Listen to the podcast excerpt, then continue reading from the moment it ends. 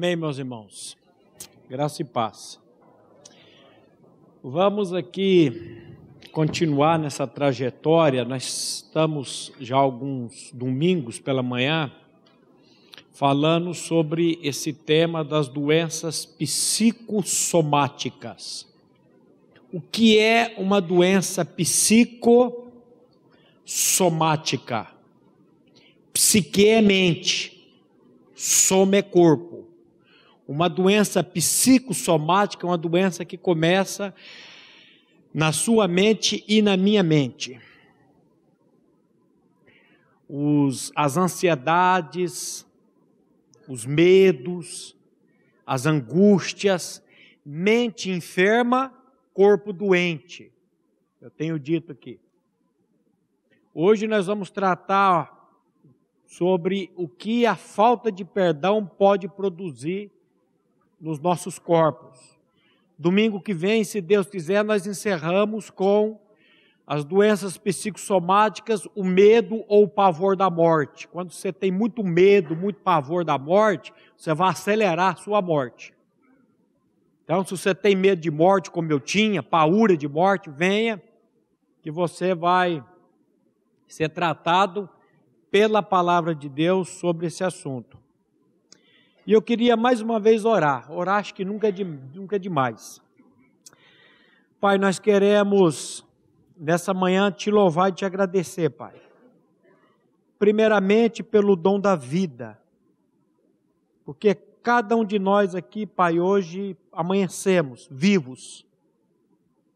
E na correria do dia a dia, Pai, quantas vezes nós temos esquecidos de te louvar e te agradecer pela vida, pelo dom da vida. Nos perdoa por isso, Pai. E nesse momento, Pai, que a Sua palavra será desembanhada, nós clamamos a ação do Teu Santo Espírito, para que Ele venha tratar conosco. Glorifica, Pai, o Seu nome nessa manhã, na vida de cada irmão aqui, cada família representada, cada irmão, cada irmã que nos acompanha também pela internet. Fala conosco, Pai, por meio da Tua palavra. É o que nós te clamamos e pedimos em nome de Jesus. Amém. Vamos ler juntos esse texto de Efésios 4, 32. Antes, sede uns para com os outros benignos, compassivos, perdoando-vos uns aos outros, como também Deus em Cristo vos perdoou. Sempre precisamos medir o perdão a partir do perdão de Deus quanto que Deus me perdoou em Cristo Jesus? 70%, 80%, 90%? Não, 100%. Então eu creio que o perdão ele tem que, ter, ele tem que sempre ser medido pelo perdão de Deus. Por que, que uma pessoa não perdoa a outra? Simplesmente porque ela não conheceu o perdão de Deus ainda. Se ela conhecer o perdão de Deus e experimentar, o perdão de Deus.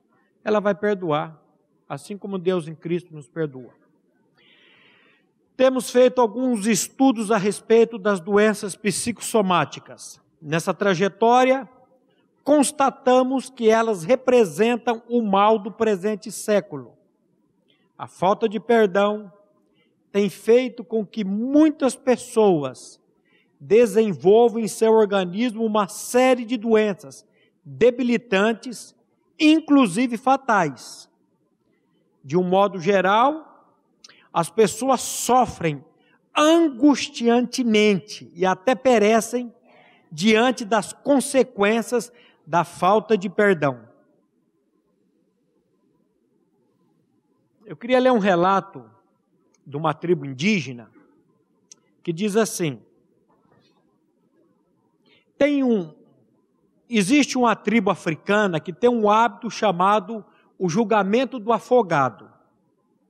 Este julgamento se dá quando o assassino é preso, identificado como assassino, julgado e condenado. Este tem suas mãos e pés atados e lançado ou o mar ou um rio. A família da pessoa assassinada decide se vai deixar o assassino se afogar ou se vai salvar o assassino do afogamento.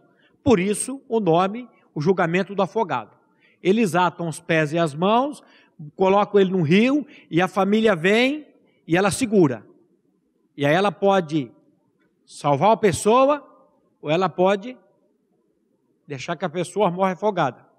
Na tradição da desta tribo na África, diz que se a família da pessoa assassinada deixar que o assassino se afogue, ela terá justiça, mas nunca será curada da sua dor e do seu luto.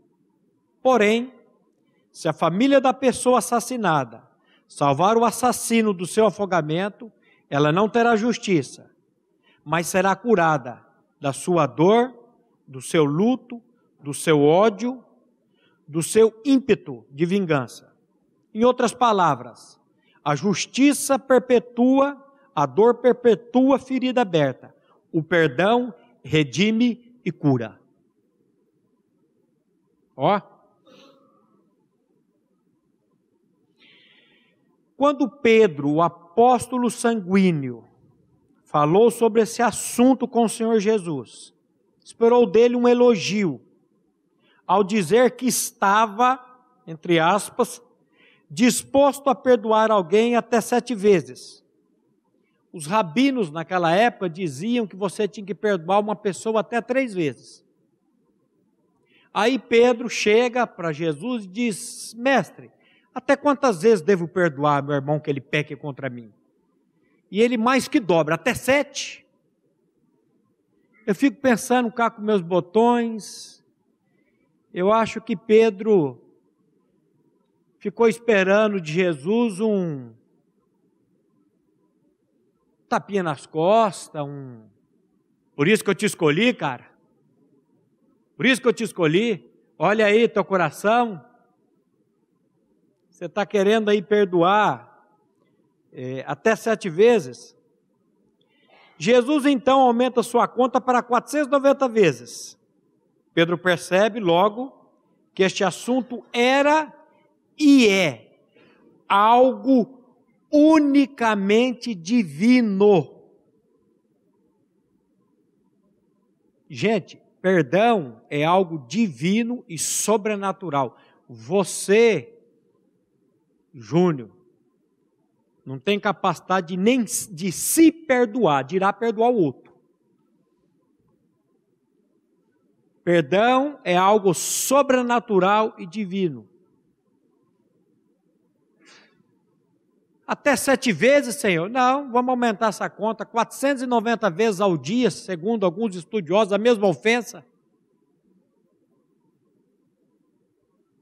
Eu sempre lembro desse menino lá na clínica de recuperação, quando ele virou para mim e falou: Mano, mano, chamou de mano, rapaz.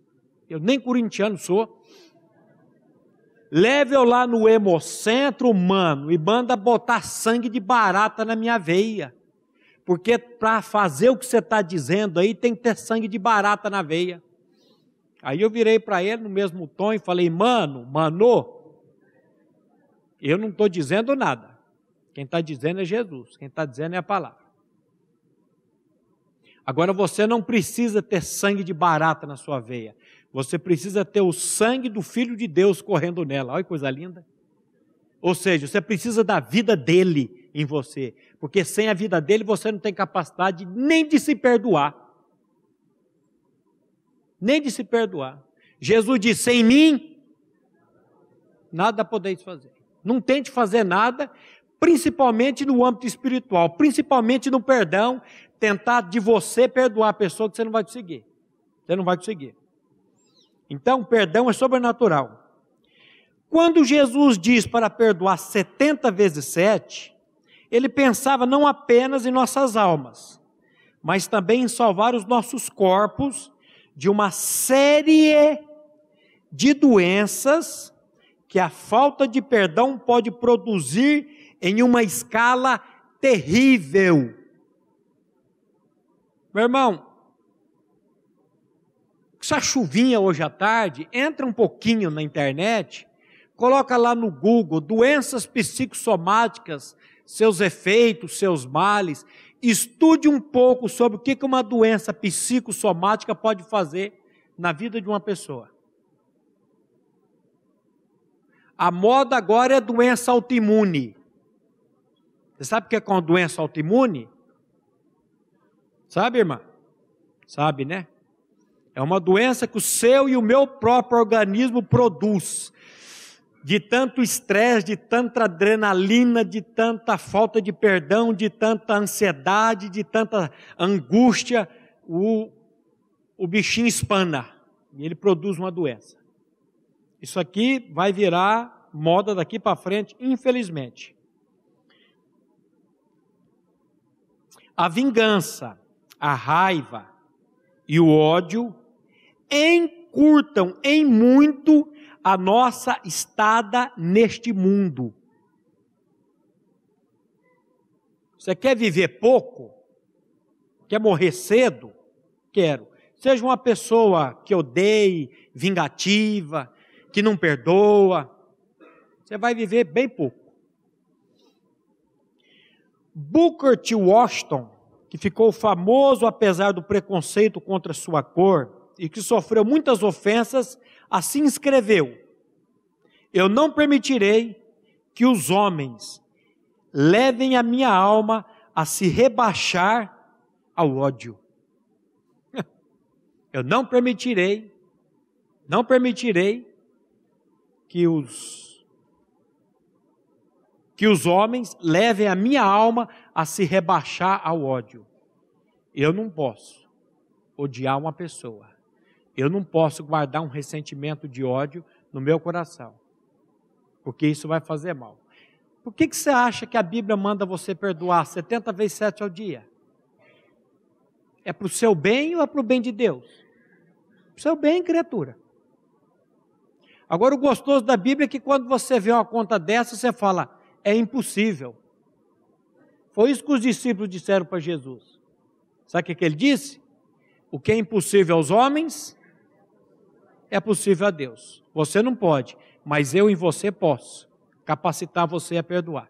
Por isso que o perdão é sempre a partir do perdão dele. Eu não tenho capacidade de perdoar, muito menos você. Na vida somos capazes de gritar mais alto com os nossos semelhantes. Todavia, na verdade, em milhares de atestados de óbito, poderíamos anotar a causa da morte como sendo ressentimento. Eu tenho dito, se é uma pessoa muito ansiosa, preocupada, eu vou você não vai poder ler, mas eu vou dizer o que, que vai estar escrito no seu atestado de óbito: infarto do miocárdio. Como é que você sabe? A Bíblia diz que a ansiedade no coração do homem o lançará por terra. Você sabe o que mais mata hoje no mundo? Coração. Infarto. E por que, que as pessoas estão infartando? por causa da ansiedade, por causa da preocupação, por causa do estresse. Tudo aqui, ó. A Bíblia fala, eu, vai estudar na Bíblia o quanto que a Bíblia fala sobre a mente e sobre o coração. O quanto que a Bíblia manda você não pensar em coisas ruins, tudo que é honesto, tudo que é justo, tudo que é verdadeiro, tudo que é de boa fama, se algum louvor existe, seja isso que ocupe a mente de vocês. Preciso ocupar minha mente com coisas boas, com coisas. Paulo diz: pensai nas coisas que são do alto. Então, a ansiedade no coração do homem lançará por terra. A ansiedade vai matar você. E o odiento, o, a pessoa que não perdoa, você vai descobrir isso na medicina. Não vamos dizer aqui, e não estou dizendo aqui, que toda pessoa que não perdoa, que odeia, vai morrer dessa doença. Mas ela vai agravar e muito. Porque quando você guarda esse ressentimento de falta de perdão dentro do seu coração, isso vai apodrecendo lá dentro. Isso vai fazendo mal. Então você vai descobrir falta de perdão e câncer estão intimamente ligados. A pesquisar isso. Pastor Glenn já contou várias histórias aqui. Várias histórias. Quando você, isso já é comprovado na medicina. Quando você está odiando, quando você está guardando ressentimento, as suas células chamadas serial killers, elas que fazem esse trabalho de limpeza do nosso organismo, nosso organismo todo dia produz células cancerígenas, mas as serial killers elas vêm para destruí-las. E quando você está com algum ressentimento no seu coração, essas células serial killers elas ficam meio preguiçosas, meio com sono, essa noite foi duro de dormir, alarme da oficina tocando, chuva acordando, filha chegando, e eu dormi muito pouco essa noite, estou meio cansado. Mas quando você está odiando, quando você está com esse ressentimento, essas células vão, começam a ficar fracas. Pastor Glenn, quando foi tratar com uma irmã no hospital que estava com câncer, e ele foi falar, foi falar do perdão, e tinha um marido na história, ele já contou várias vezes essa, essa história aqui, e ele disse para ela que ela tinha que perdoar esse marido, ela disse que não perdoava, que ela não odiava, que ela não conseguia, mas não é com o seu perdão, é com o perdão de Cristo. Explicou para ela a obra de Cristo, o perdão de Cristo fez ali uma oração com ela, ela perdoando, na hora de fazer a oração, ela até soltou um palavrão, eu perdoo aquele, xingou o marido, e ele deixou ela ali, porque já estava em estado ali, de repente ele encontra a mulher aqui na comunidade. Só lembra de mim? Falei, não lembro, eu sou aquela pessoa. O que aconteceu? Não sei, os médicos ficaram impressionados que depois daquela visita, depois daquilo, as células começaram a destruir e eu estou curada. Eu falei, ah, por que, que a Bíblia manda perdoar?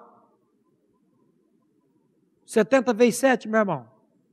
Para livrar você de doença, para me livrar de doença.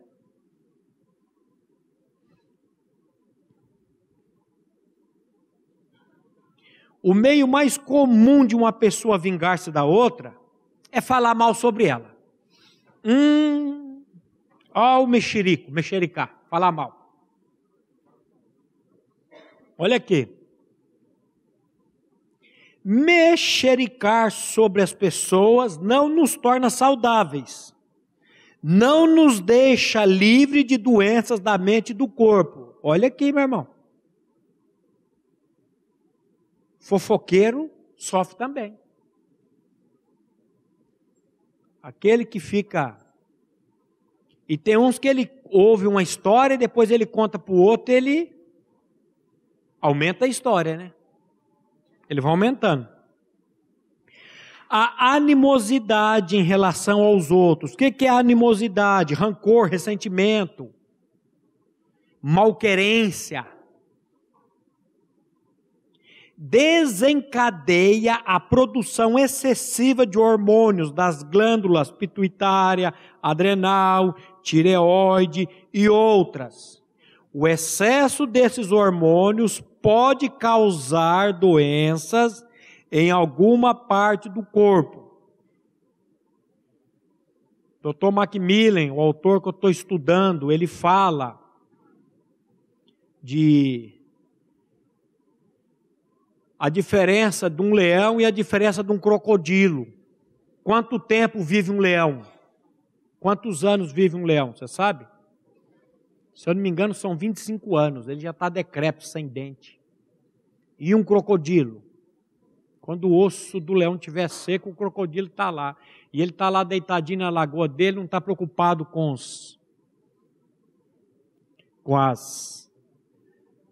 as rugas da testa dele, e aí eles fizeram, foram trabalhar em cima das, das glândulas pituitária do leão, e aí ele foi trabalhar em cima dos ser humano, seres humanos, pessoas que viviam estressadas, e foram nas autópsias tirar essas glândulas, umas super desenvolvidas e as outras, e foram, olha, tem coisa Tem coisa que a ciência está mostrando e que eu falo, o livro da capa preta já está dizendo, ó.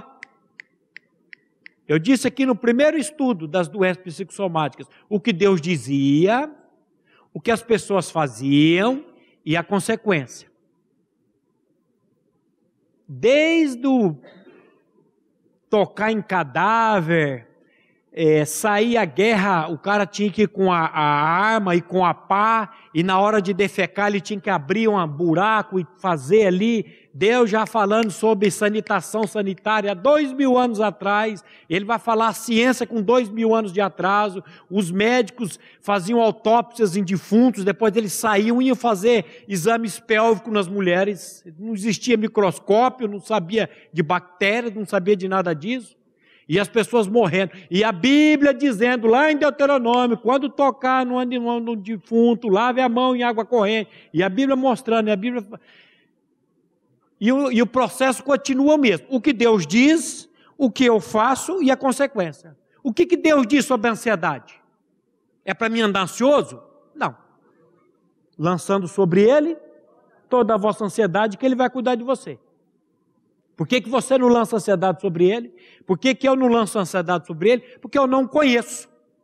Se eu conhecesse a Deus, o caráter de Deus, eu ia lançar as minhas ansiedades sobre ele. Eu sempre falo, tudo vai desaguar no Salmo 9 e 10. Em ti, pois, confiam os que conhecem o teu nome. Porque tu, Senhor, não desamparas aqueles que te buscam. Em ti, pois, confiam os que conhecem. Por que, que você não confia? Por que, que eu não confio? Porque eu não conheço. E por que, que eu não conheço? Porque eu não tenho tempo com a palavra de Deus. Só tem um jeito de você conhecer a Deus. É tendo contato diário com a palavra dele. Não existe outra maneira. E por que, que a Bíblia está mandando perdoar 70 vezes 7 ao dia? Para você ter uma vida mais saudável. Muitas doenças aparecem porque guardamos rancores no momento em que começo a odiar uma pessoa, torno-me escravo dela. Meus ressentimentos produzem hormônio de tensão no corpo e fico cansado após poucas horas de trabalho. O trabalho que antes me dava prazer, agora é insuportável. Até mesmo as férias deixam de me dar prazer. A pessoa que odeio me acompanha por onde eu vou. Quando o garçom me serve aquela comida saborosa, tenho uma impressão de estar comendo pão duro e seco. Mastigo e engulo, mas a pessoa que odeio não me permite saborear a comida.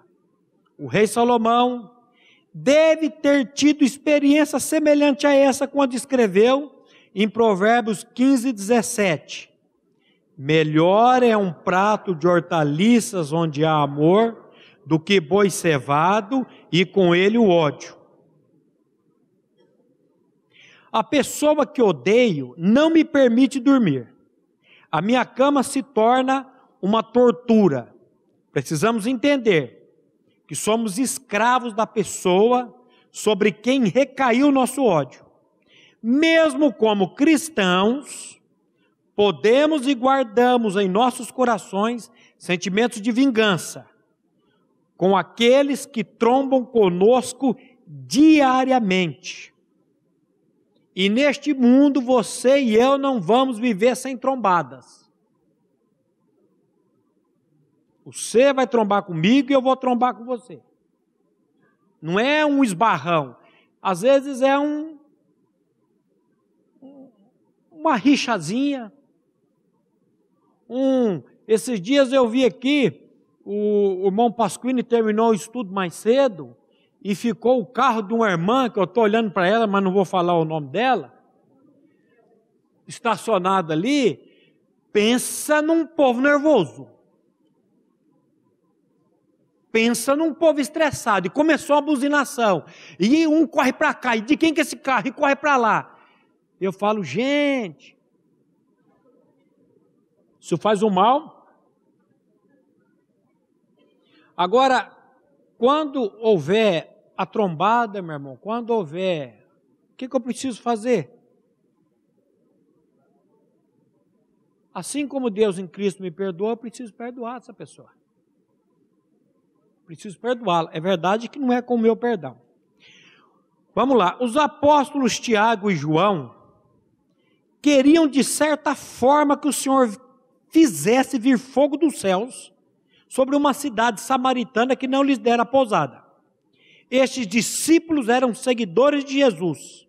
Sofrendo a dor da discriminação racial, pediram a Jesus em Lucas 9, 54 a 56. Vendo isto, os discípulos Tiago e João perguntaram: Senhor, queres que mandemos descer fogo do céu para os consumir? Jesus, porém, voltando-se, os repreendeu e disse: Vós não sabeis de que espírito sois, pois o Filho do Homem não veio para destruir as almas dos homens, mas para salvá-las. E seguiram para outra aldeia. Você já fez isso, meu irmão? Olha aqui os discípulos, não foram bem recebidos. Senhor, o Senhor quer que nós mandemos fogo do céu para consumir esse povo? Que eles não tinham poder para isso, mas se Jesus desse autorizar a, a ordem, eles poderiam pedir. Se Jesus desse o aval ali, o fogo desceria. O senhor quer que nós mandemos fogo do céu para consumir esse povo?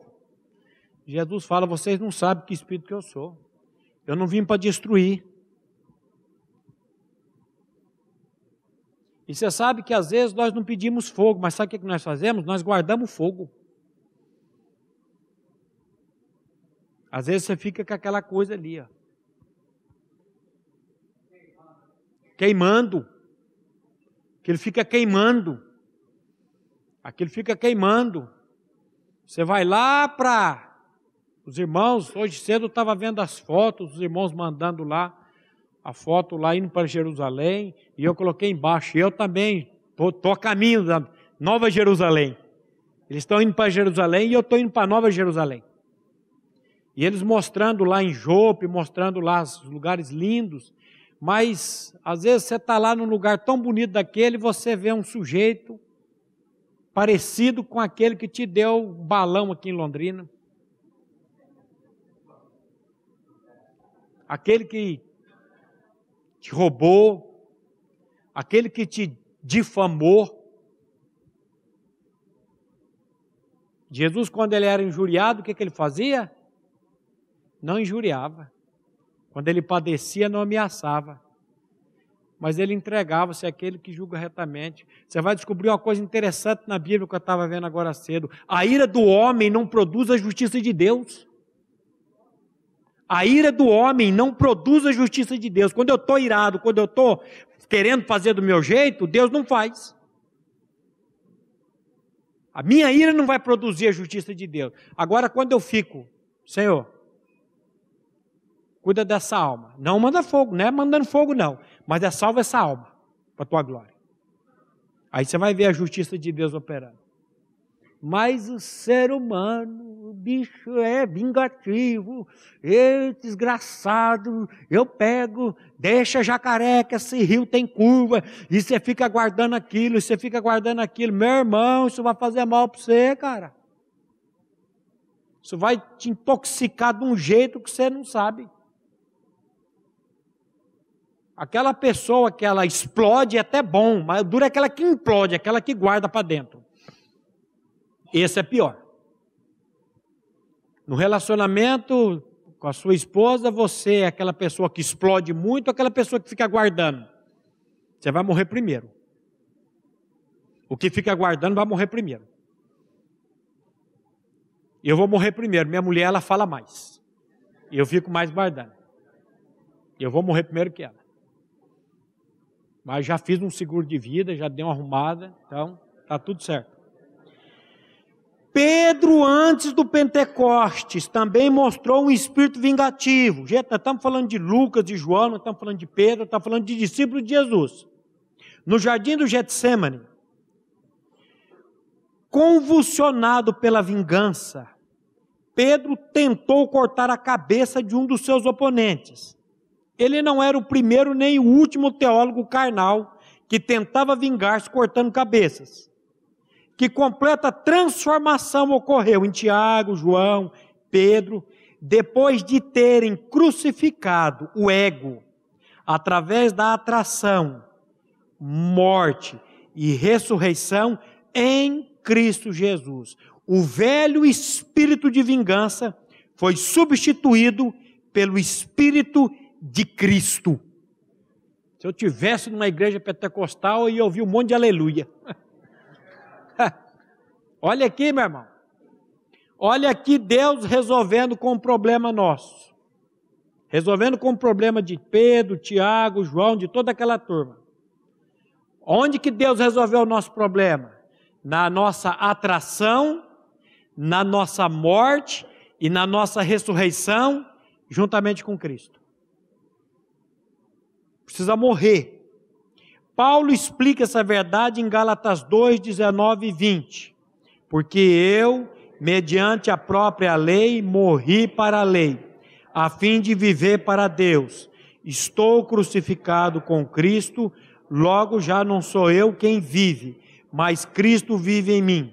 E esse viver que agora tenho na carne, vivo pela fé no Filho de Deus que me amou e a si mesmo se entregou por mim. O segredo da vida cristã está aqui, meu irmão. Precisamos passar por uma transformação, ou biblicamente falando, de um novo nascimento.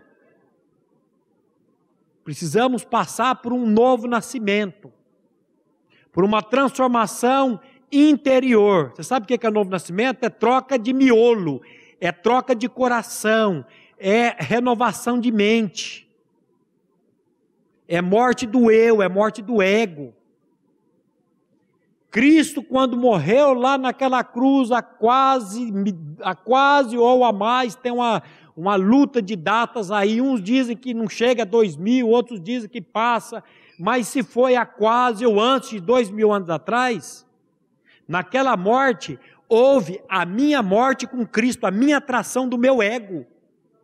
O problema da pessoa que odeia, que não perdoa, é porque mexeu com o egozinho dela mexeu com o eu dela. E ela fica ali, ressentida. Esse eu precisa ser crucificado com Cristo. Esse eu precisa morrer em Cristo. Só que isso não é pregado nas igrejas.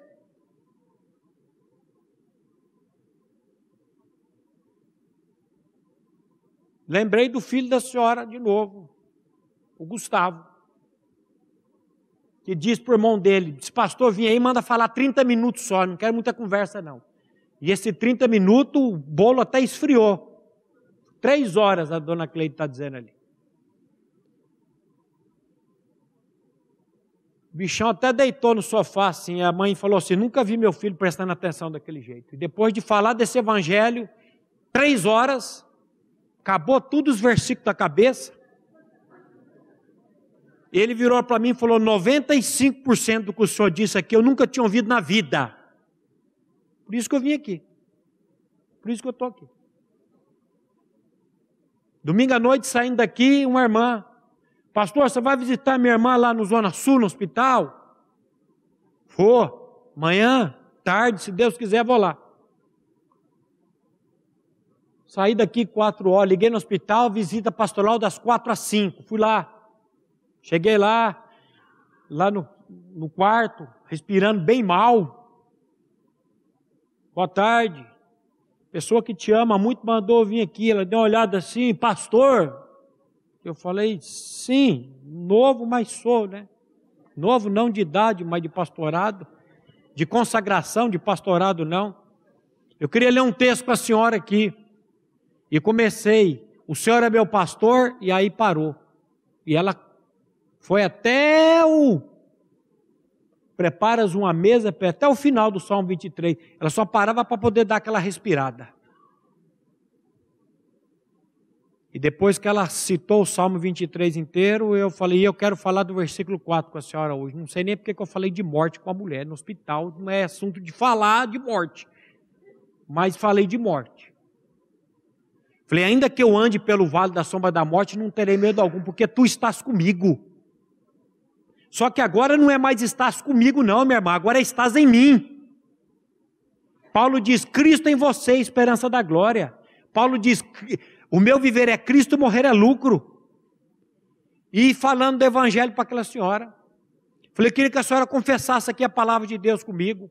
Eu vou dizendo, a senhora vai confessando. Vamos lá, eu, ela, eu estou crucificada com Cristo e vivo não mais eu, mas Cristo vive em mim. Confessou. Espírito Santo de Deus, Espírito Santo de Deus, revela essa verdade no meu coração. Em nome de Jesus, amém. A Bíblia diz: se com a tua boca confessares a Jesus como Senhor, e em teu coração creres que Deus ressuscitou dentre os mortos, será salvo. Porque com a boca se faz confissão para a salvação. Mas me deu uma, uma segurança foi uma confissão, sabe aquela confissão do coração, não aquela mecânica, que você só repete o que o pastor está dizendo. E eu senti uma segurança tão grande. Orei por ela ainda, fui embora. Segunda-feira fomos para a reunião dos pastores, cheguei aqui nove e meia, o pastor Érico já estava o WhatsApp dela, da, da Marta. A Marta está atrás de você. Liguei para ela. Ô, oh, pastor do céu, minha irmã, pastor, estou aqui na acesso. Depois que você saiu de lá. Ela foi para UTI, entubaram e morreu. E, pastor, não deu tempo do senhor ir lá. Que tristeza, que tristeza, pastor. O senhor tinha que ter ido lá. Para, para, para, para, para. Quem disse que eu não fui lá? O senhor foi? Fui. Aí contei toda a história do Salmo 23, dela confessar a palavra, oh, pastor, agora eu estou chorando, mas é de alegria. falei, opa. Que hora que o corpo chega aí na acesso? Três horas. Final da tarde eu passo aí. Fui lá, cinco horas, dois filhos.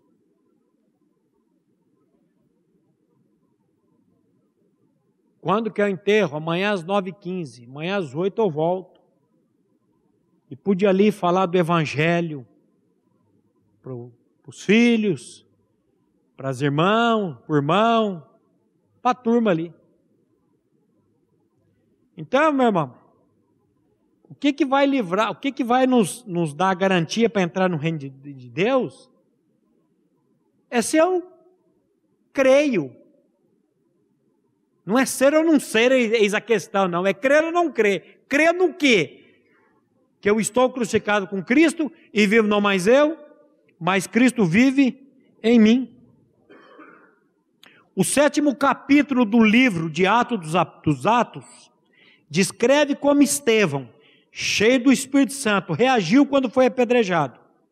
O apedrejamento era uma maneira horrível e dolorosa de morrer, mas Estevão não tinha um espírito de ódio, pelo contrário, ao passar por tal humilhação e sofrimento, reuniu suas últimas forças para ajoelhar e orar por seus algozes. Vemos esse poder da graça em sua vida em Atos 7, 58 a 60. E lançando-o fora da cidade, o apedrejaram. As testemunhas deixaram suas vestes aos pés de um jovem chamado Saulo e apedrejavam Estevão, que invocava e dizia: Senhor Jesus, recebe meu espírito. Então, ajoelhando-se, clamou em alta voz: Senhor, não lhes impute este pecado. Com estas palavras, adormeceu. Porque a Bíblia não usa a palavra morte para cristão, a Bíblia usa a palavra sono. Os antigos chamavam o cemitério de Coimeterion, nós vamos ver semana que vem, câmaras de dormir, flat. Para quem tem Cristo. Para quem não tem Cristo é outra história. Quando, quantos de nós, agora é para nós, quantos de nós apedrejados por uma multidão enfurecida, estaríamos interessados em orar pelo bem-estar espiritual dos opressores? Podemos fazer a nós mesmos um questionamento. Já revidamos segundo as ofensas recebidas durante nossa vida diária? E nossas conversas, já caluniamos os que nos deram momentos amargos e difíceis? Difíceis? Reagimos quando alguém propositada ou até mesmo ignorantemente faz algo que não gostamos? Uma, avalia, uma avaliação honesta tornará claro se verdadeiramente temos levado o morrer diário de Cristo. Se estamos ou não suscetíveis a muitas doenças psicossomáticas e, ao mesmo tempo, se estamos dando um real testemunho da pessoa de Cristo Jesus em nós. Paulo ficou impactado quando assistiu o apedrejamento de Estevão e ouviu sua oração. Mesmo como cristãos, estamos suscetíveis a viver uma vida amarga e ressentida. Por isso precisamos desesperadamente colocar em prática o que a palavra de Deus nos exorta. Deixa eu só lembrar vocês Deixa eu fazer essa leitura, que ela, ela é meio grande. Deixa, eu quero dar umas paradinhas aqui. Você acompanha aí. Nós vamos ler aqui, para o pessoal ter, é, Colossenses 3, 5, 10, de 12 a 14. Presta atenção aqui. Portanto, matem os desejos deste mundo que agem em vocês. Fazei, pois, morrer, matar os desejos como é que eu vou matar esses desejos? Primeiro eu tenho que ter a vida de Cristo. Porque eu, com o meu eu, não vou conseguir fazer isso. Então ele coloca aqui: isto é, imoralidade sexual, a indecência, as paixões, mas os maus desejos e a cobiça. Porque a cobiça é um tipo de idolatria. Pois é por causa dessas coisas que o castigo de Deus cairá sobre os que não lhe obedecem. Antigamente, a vida de vocês era dominada por esses desejos e vocês viviam de acordo com eles. Antigamente, o que é esse antigamente? É quando eu não conhecia a palavra, é quando eu não conhecia o evangelho da graça, quando eu não conhecia Cristo. Mas agora livrem-se de tudo isto, da raiva, da paixão, dos sentimentos de ódio, e que não saia da boca de vocês nenhuma palavra, nenhum insulto ou nenhuma conversa indecente. Não mintam uns aos outros, pois vocês já deixaram de lado a, a natureza velha com seus costumes e se vestiram com uma nova natureza. Que natureza velha que é essa? Sabendo isto que foi crucificado com ele o nosso velho homem, essa natureza rabugenta que nós nascemos com ela, ela já foi tirada em Cristo. Essa natureza, essa natureza é a nova pessoa que Deus e o seu Criador está sempre renovando para que ela se torne parecida com Ele, a fim de fazer com que vocês o conheçam completamente. Vocês são povo de Deus, Ele os amou e os escolheu para serem dele. Portanto, vistam-se de misericórdia, de bondade, de humildade, de delicadeza e de paciência não fiquem irritados uns com os outros. Perdoem uns aos outros. Caso alguém tenha queixa contra outra pessoa, assim como o Senhor perdoou vocês, perdoem uns aos outros. E acima de tudo, tenham o amor. Pois o amor une perfeitamente todas as coisas. Olha agora. Olha agora. Se colocássemos esses princípios em nossas vidas diariamente, certamente seríamos pessoas muito mais saudáveis e fáceis de conviver. Quinta-feira, tentando entrar, né, Scarpinho, não conseguimos entrar no capítulo 15 do, do livro O Resto do Evangelho, e eu citei o autor do livro quando ele, falando, que ele chegou no escritório dele e a esposa dele estava assinando uns cheques, uns documentos na escrivaninha dele. E ele ficou. Por que, que ela vem escrever na minha escrivaninha? Ó, minha. E aí ele ficou com aquilo. E eu lembrei essa semana quando eu cheguei aqui na comunidade e a minha esposa estava atendendo uma pessoa na minha sala. E eu já disse para ela atender nas salas do fundo, tem três salas novas. E aí, como é que fica meu coração? Quando eu fico, mas tem que, não vai O que que isso vai produzir? Adrenalina, noradrenalina, aí cada um tem um ataque. Estômago, boca, porque você começa a produzir aquilo. E aí ele estava falando que Deus teve que tratar com ele, dele, não é minha sala, não é minha escrivania. Então, a maneira que eu encaro as, os, os. Jesus disse: do mundo vocês vão ter o quê?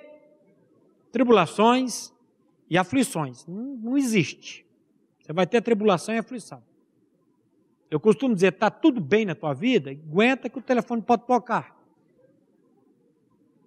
Aguenta que vai chegar uma notícia aí. No mundo tereis tribulações, mas tem de bom ânimo, porque eu venci o mundo. Em tudo dai graças. Eu vejo cristão rastando o pé, cristão reclamando, cristão murmurando, eu falo, isso aí vai, vai sofrer. Jesus nos conta a parábola sobre a importância do perdão incondicional em Mateus 18, 23 a 35. Eu queria ler essa parábola aqui, eu não coloquei porque o texto é meio comprido, mas eu vou ler aqui, Mateus 18, 23 a 35. Se der aí, irmão, eu ia pedir para você é, passar o texto, Mateus 18, 23. Jesus diz assim: Por isso o reino dos céus é semelhante a um rei que resolveu ajustar, ajustar contas com seus servos. E passando a fazê-lo, trouxeram-lhe um que lhe devia dez mil talentos. Não tendo ele, porém, com que pagar, ordenou o Senhor que fosse vendido ele, a mulher, os filhos e tudo quanto possuía, e a dívida fosse paga. Então o servo, prostrando-se reverente, rogou: Sê paciente comigo e tudo te pagarei. E o senhor daquele servo compadeceu-se, mandou embora, perdoando-lhe a dívida. Saindo, porém, aquele servo encontrou um dos seus conservos, que lhe devia cem denários, e agarrando-o, o sufocava, dizendo: Paga-me o que me deves. Então seu conservo, caindo-lhe aos pés, lhe implorava: Sê paciente comigo e tudo te pagarei. Ele, entretanto, não quis, antes, indo-se, o lançou na prisão até que saudasse a dívida. Vendo seus companheiros que se havia passado, entristeceram-se muito e foram relatar ao seu senhor tudo o que acontecera. Então seu senhor, chamando-lhe, disse: Servo malvado, perdoei-lhe aquela dívida toda, porque me suplicaste. Não devias tu igualmente compadecer-te do teu conservo, como também eu me compadeci de ti? Indignando-se ao seu, o seu senhor, o entregou aos verdugos, até que lhe pagasse toda a dívida. Assim também, meu Pai Celestial vos fará, se no íntimo não perdoardes cada um a seu irmão. Nessa parábola vemos dois devedores: um com uma dívida impagável, o outro com uma dívida pagável. Alguns estudiosos dizem que Jesus usou uma hipérbole ao falar sobre a dívida desse homem. Ele devia 10 mil talentos. Era impossível uma pessoa, que uma pessoa devesse naquela época 10 mil talentos. Um talento equivale a 35 quilos de ouro ou prata. Todos os impostos da Judéia, Bereia, Samaria e Galiléia durante um ano eram de 800 talentos. 10 mil talentos representavam todos os impostos da nação durante 13 anos. O que Jesus queria enfatizar é que aquele homem possuía uma dívida impagável.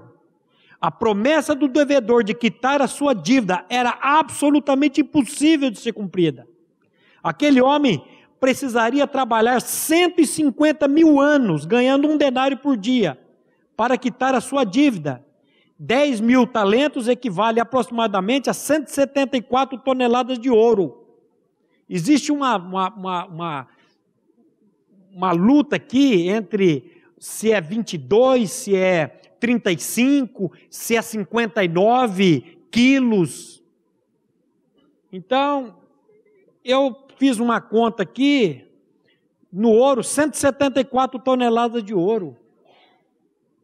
Hoje, para trazer isso em dólar, vai variar aí entre 2 a 8 bilhões de dólares. A dívida do cara era uma dívida. Jesus aqui está usando mesmo um hipérbole. Era impossível o cara dever tudo aquilo. E ele, e ele é perdoado. E ele sai dali encontra um conservo que deve 100 denários, três meses de trabalho, sufoca ele e manda prender. Esse homem que fora perdoado de uma dívida impagável de 10 mil talentos, encontra agora um conservo que lhe devia 100 denários, um valor insignificante, e não perdoa. 100 denários representava apenas três meses de trabalho. Por causa da sua atitude de falta de perdão, essa pessoa foi entregue aos verdugos, até que pagasse toda a dívida. Os verdugos não eram simplesmente guardas da prisão, mas carrascos, tornavam a vida do prisioneiro mais amarga, com uma vara ou um chicote. Espancavam diariamente os criminosos e os atormentavam constantemente.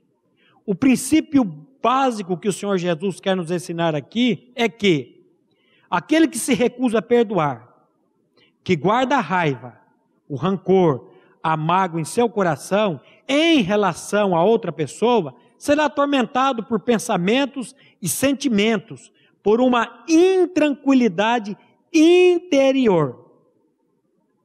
Tenha sempre em sua mente que, quando nosso Senhor nos exorta a perdoar, isso só é possível a partir do perdão dele, sendo manifestado em nós.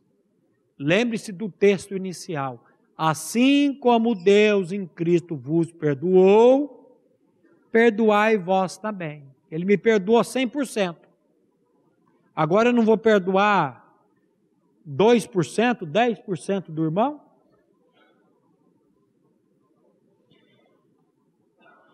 E o objetivo de se perdoar é exatamente nos livrar de uma vasta lista de doenças que a falta de perdão pode nos causar que o nosso doce e amoroso Espírito incomode nossos corações a olharmos, na hora dos atropelos deste mundo, para aquele que nos perdoou incondicionalmente e que também pode nos capacitar a perdoar da mesma maneira.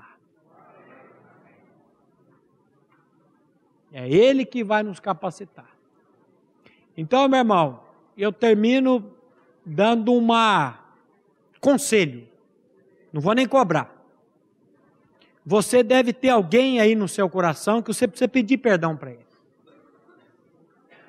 Não fica propalando, não fica enrolando, não.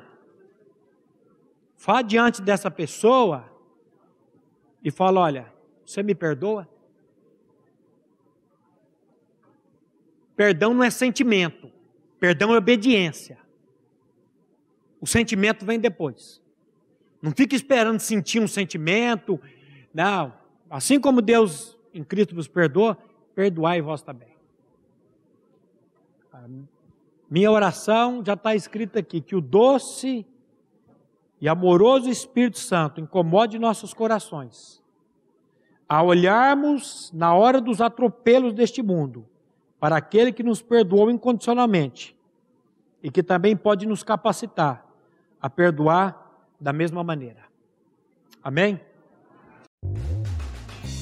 A Livraria PIB Londrina procura selecionar cuidadosamente seus títulos e autores a fim de oferecer um conteúdo alinhado com o Evangelho de Jesus Cristo. Bíblias, livros de teologia, devocionais, literatura infantil, biografias, comentários bíblicos e muito mais. Dispomos também de um acervo de CDs e DVDs das mais de 5 mil mensagens ministradas na primeira Igreja Batista em Londrina. Visite a Livraria PIB Londrina e conheça ainda mais. Livraria PIB Londrina, de segunda a sexta, das 13h30 às 18 horas. Endereço na Avenida Paraná, 76A, próximo ao Calçadão, bem no centro de Londrina. Ligue para 3372 8921 ou acesse o site www.livrariapiblondrina.com.br.